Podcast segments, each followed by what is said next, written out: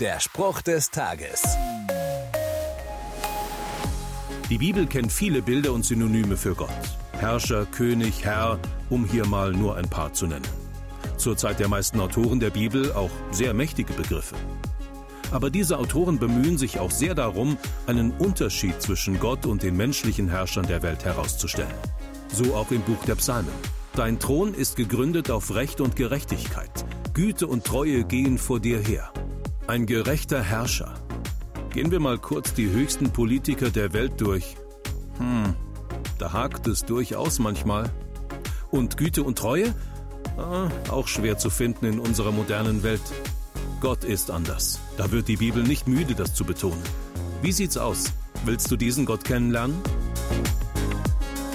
Der Spruch des Tages steht in der Bibel. Bibellesen auf bibleserver.com.